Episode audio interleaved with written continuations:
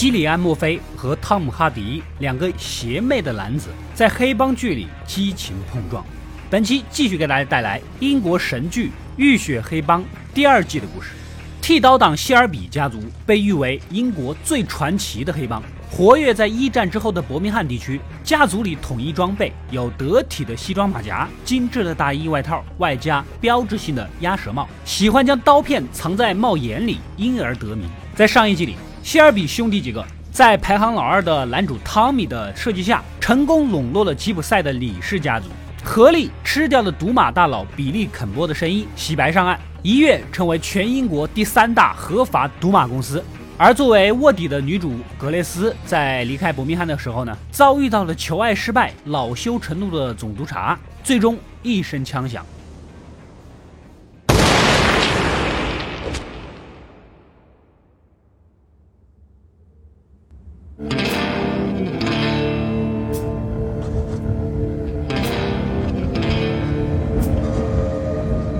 没想到，竟然是格雷斯开的枪，总督察倒在地上，生死不明。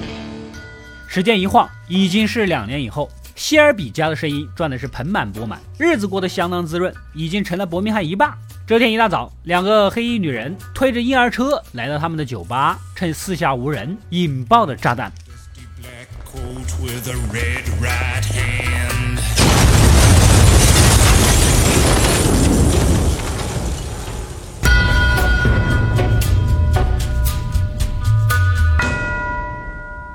而男主这群人正在另一边举办葬礼，四妹艾达的老公弗莱迪因病去世。作为曾经的战友兼兄弟，葬礼肯定是要风风光光的。然后一番沉痛的悼念。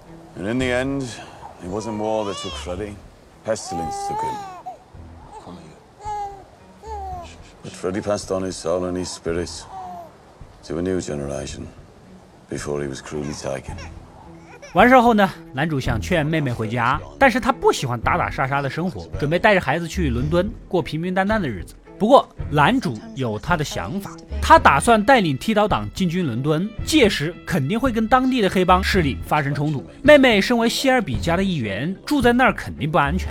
Yeah, well I'm not a Shelby anymore. I've got to get Carl home. I'll have some men watch your house till the danger passes. Till the danger passes. That'll be the bloody day。这个时候，大家才收到酒吧被炸的消息，赶紧回去看看情况。这两年时间呢，上一季里正直的警长也被男主用金钱给腐蚀了，全心全力的为剃刀党办事儿。爆炸现场还发现了一些彩色的纸屑，应该是对方故意留下来的，而且趁他们都不在家的时候炸，并不是要杀人，而是一种警告。汤米。直接来到爱尔兰人的聚集地黑石酒吧，在一个跑腿小屁孩的带路下，七歪八拐的来到一个僻静的废弃工厂，然后就被缴械戴上了头套。要见他的是一男一女两个爱尔兰人啊，大大方方的承认了酒吧就是他们炸的，还摆出一副高高在上的样子。男主是不可能认怂，直接将他们的名字啊、家庭住址啊、孩子啊、在哪上学啊，全都说了出来。Your name is Irene O'Donnell. You have a son at the Cherrywood Road School in Harborne. He has arms on his legs. His name is Sean. He comes last in every race. There are other ways of carrying out this mission. Please allow me put a bullet in this scum tinker's head. No. He researches his enemies. 他能混到现在，靠的就是心思缜密、知己知彼。 对方这才开始说人话，言语中男主被一个大人物选中，要他去执行几个任务。这里还要交代一下时代背景啊，一战过后，爱尔兰人争取独立斗争的想法日益高涨，英国政府被迫于一九二一年七月签订了《英爱条约》，将爱尔兰岛一分为二，北部六郡，也就是现在的北爱尔兰，规划给了英国，而其他二十六郡成立自由邦，独立自主，就是如今的爱尔兰。而故事发生的节点是在一九二一年，也正是条约签订的前后。爱尔兰人内部一部分主战，一部分主和，开始自相残杀。这俩人明显就是支持签条约的主和派。不过男主根本不想掺和他们那些事儿，面对无缘无故的威胁，非常不爽。随后找到警长，让他半夜撤掉街上的警察，为暗杀任务做准备。没想到对方又带来了一个坏消息。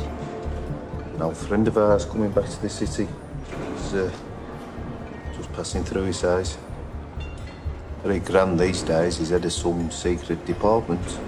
原来总督察挨了女主一枪之后没死，只是瘸了一条腿。这两年官运亨通，一路青云直上，现在已经成了某机密情报部门的头子，类似于军情六处那种，专门负责处理爱尔兰的相关事宜。现在老情敌回来了，想必男主以后的日子啊不会好过。另一边，小迪芬恩来找大哥亚瑟参加家庭会议。之前说过的，大哥原本就有战后创伤综合症，再加上被亲生父亲欺骗，心理问题非常严重。现在沉迷于打拳，一激动就会丧失理智，把陪练给打个半死。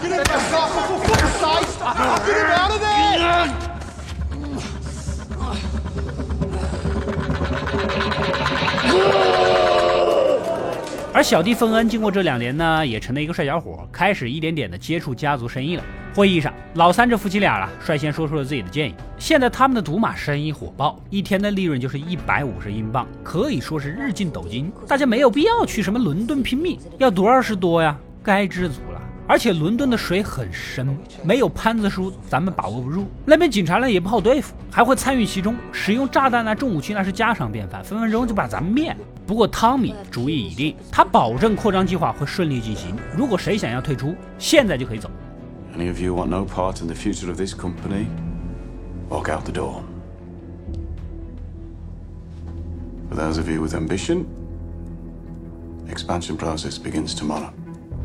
眼见没人离开，这才宣布扩张计划明天开始。随后就去金库拿钱做做准备。哪知道保险箱的密码被改了。波利姨妈身为财务主管，管理家族后勤保障的事儿，对男主独断专行非常不满。又是酒吧爆炸，又是扩张，你这事儿不说明白，别想拿钱。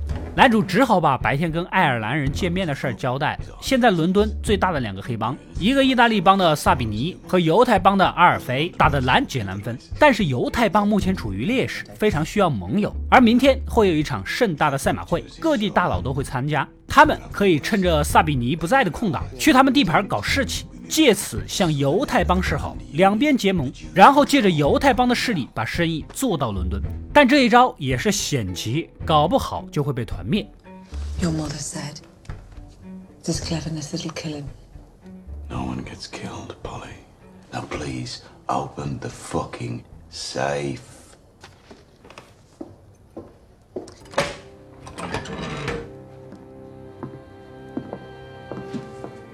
在执行刺杀任务之前，男主先是找到了长点的三十八号技师丽兹，运动了一番，就是上一集里三弟要娶的那个失足妇女。他告诉男主自己正在学习打字，希望有朝一日能找个正经工作。另外呢，也不用每次都给钱，大家也可以像普通人一样，没事就当约一下也行。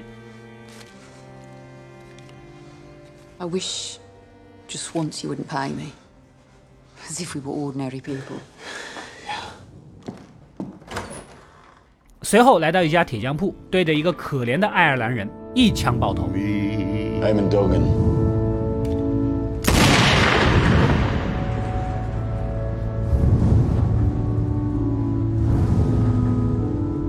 杀掉一个和自己无冤无仇的人，让男主有些心情沉重。不过为了保护家人，也没有办法。另一边，玻璃姨妈来到一家占卜的小店。他年轻的时候育有一儿一女，结果因为一些鸡毛蒜皮的小事儿，两个孩子都被警察给带走了，送养到了不知道什么地方。但是最近他经常梦到女儿向自己告别，不知道预示着什么。没一会儿，玻璃姨妈就出来了，显然占卜的结果让人崩溃。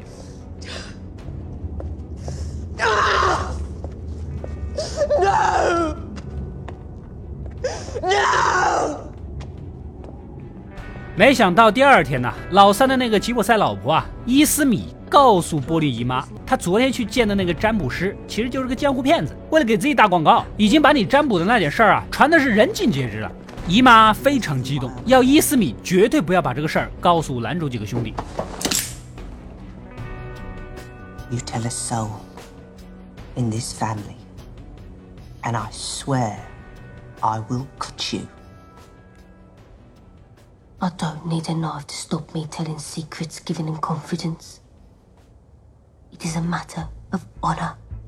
你别看伊斯米表现的高风亮节，回头就捅给了男主。晚上，兄弟几个按照计划来到意大利帮萨比尼的酒吧，用巨额小费收买了门卫混了进去。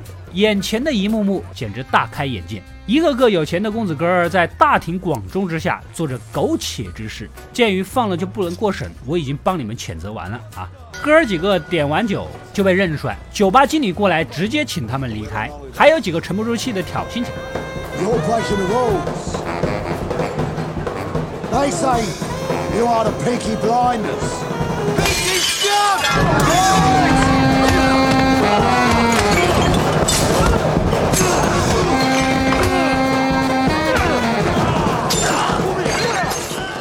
要的就是这个效果。兄弟三人摘下帽子就是一顿猛削。这群公子哥整天抽烟喝酒玩女人，哪里是他们的对手？几下就被全部打趴。酒吧经理眼看情形不妙，掏出了霰弹枪。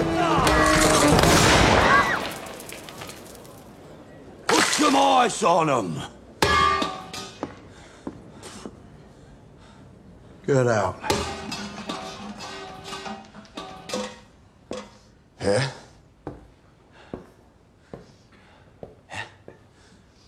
I'm gonna use that. Didn't think so.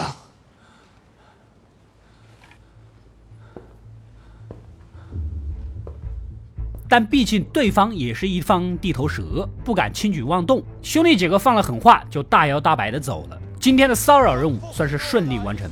另一边的总督察道伯明翰也没闲着，找到了顶头上司丘吉尔。原来之前要挟男主的那两个爱尔兰人就是他安排的。刺杀铁匠只是个开胃小菜，因为这项计划事关爱尔兰的内政，英国也不好明着插手，让男主这个黑帮来干，再合适不过了。等事成之后再把他给灭了，神不知鬼不觉，又能报自己的私仇，岂不美哉？这边的男主找到丽兹，扩张计划呢也需要帮手，想让他当自己的秘书，顶替之前的女主格雷斯。大家都知根知底的，用着也放心。这样一来呢，他也可以彻底的弃娼从良，以后活动也更加方便。回到办公室，玻璃姨妈也没想到男主几个人直接去砸了别人厂，非常生气，这必然会迎来别人的报复。不过好在犹太帮的阿尔菲已经发来了邀约。男主即刻动身，准备出发。结果汽车旁早已埋伏了意大利帮的一众手下，报复来的猝不及防。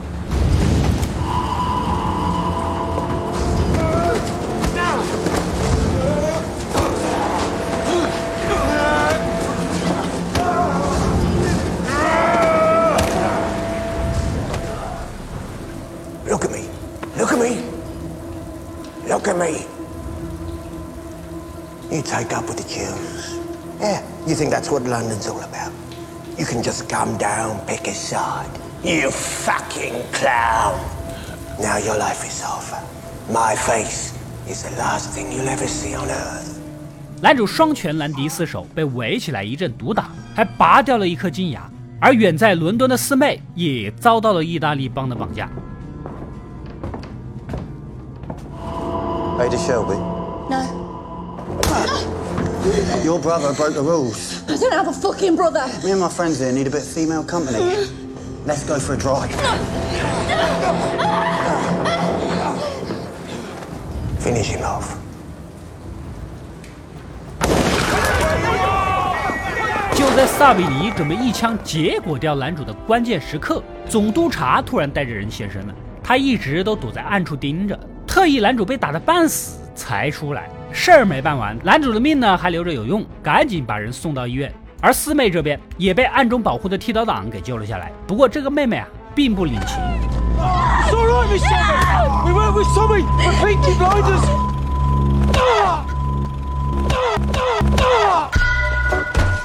My name is not Shelby.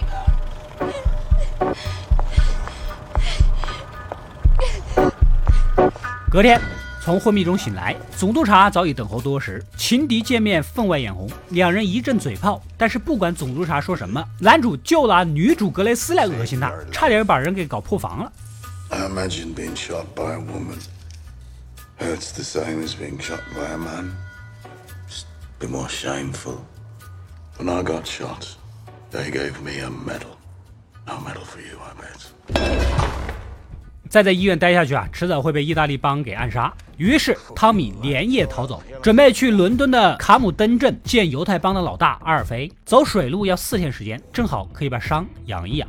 接下来，汤姆哈迪饰演的阿尔菲就出场了。他们这儿明明是个酒厂，却喜欢把什么东西都叫做面包，手下的人呢叫做面包师。而阿尔菲这个人说话阴阳怪气，拐弯抹角的，是个心机很重的黑帮头子。他原本就有点看不上铁道党，再加上男主有过背叛比利肯波的前科，对于结盟的事儿还是比较怀疑的。You're the bloke who shot Billy Kimball, right? You fucking betrayed him, mate. So it'd be entirely appropriate to do what I'm thinking in my head to you right now. They say that oh, I shot you already, right? In the fucking face. And the bullet goes bone mush bone cabinet over there. So, what I'll do is this. It's fucking simple, mate.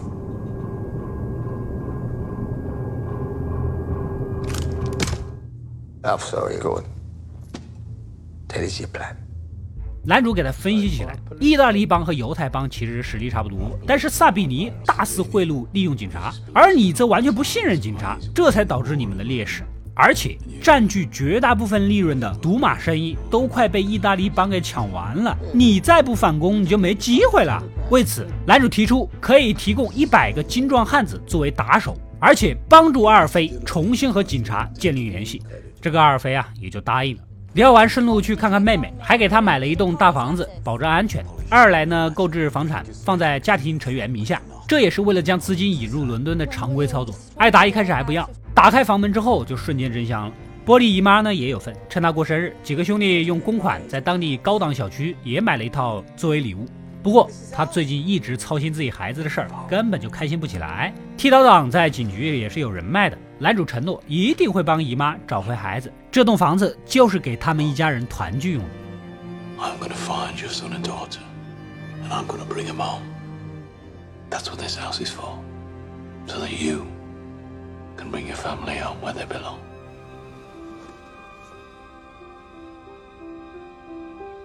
We're moving.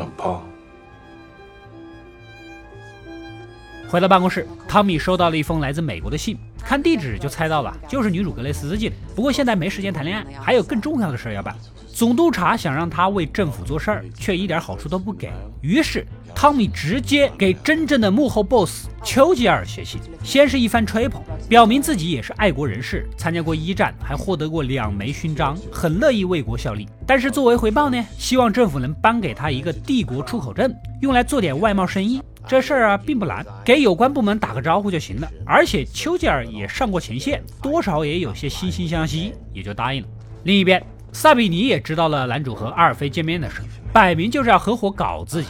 而一直收钱办事的警察毛都没有查到，怀疑就是被男主挖了墙角。眼看这帮人吃里扒外，萨比尼怒火中烧。Mondo until you've been fucking got that. No, you're being ridiculous. Somebody's fucking sat you down.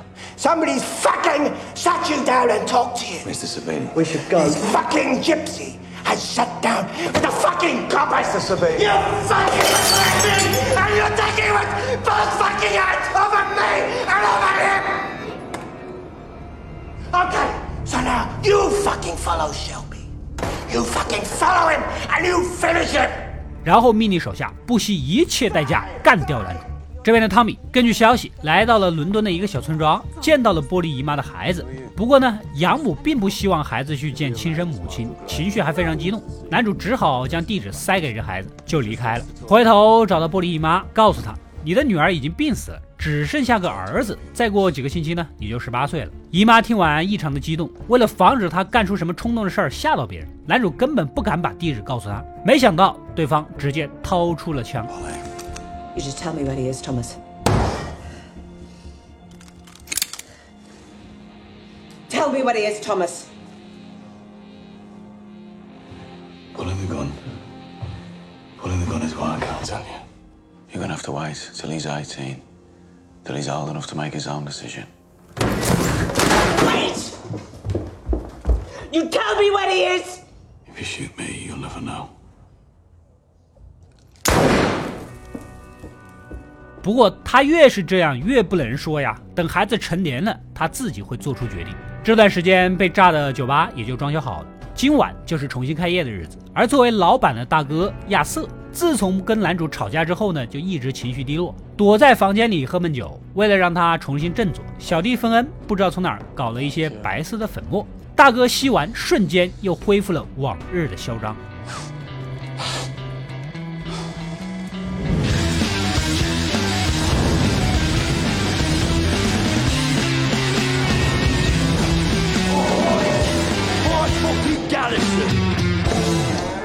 这玩意不会是老白和小粉的货吧？而玻璃姨妈因为孩子的事儿啊，也彻底的放飞自我了，找了个小年轻准备滋润一下。一夜激情之后回到家，没想到门口一个帅气的小伙早已等候多时，竟然是他失散多年的儿子 Michael 找了上来。I'm looking for someone called Elizabeth Gray. I was told she lived here at number 17. What do you want with Elizabeth Gray? I think she might be my mother.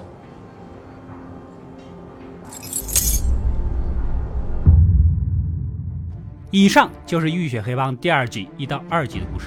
希尔比家族喜添新成员，而且名字叫麦克，一般叫这个名字的人都不简单，脑瓜子就好使。而男主成功和犹太帮的阿尔菲结盟，他们能斗得过意大利帮吗？还有丘吉尔安排的刺杀任务，到底是杀谁呢？如果大家喜欢本期视频，就点个赞支持一下，下期继续给大家安排。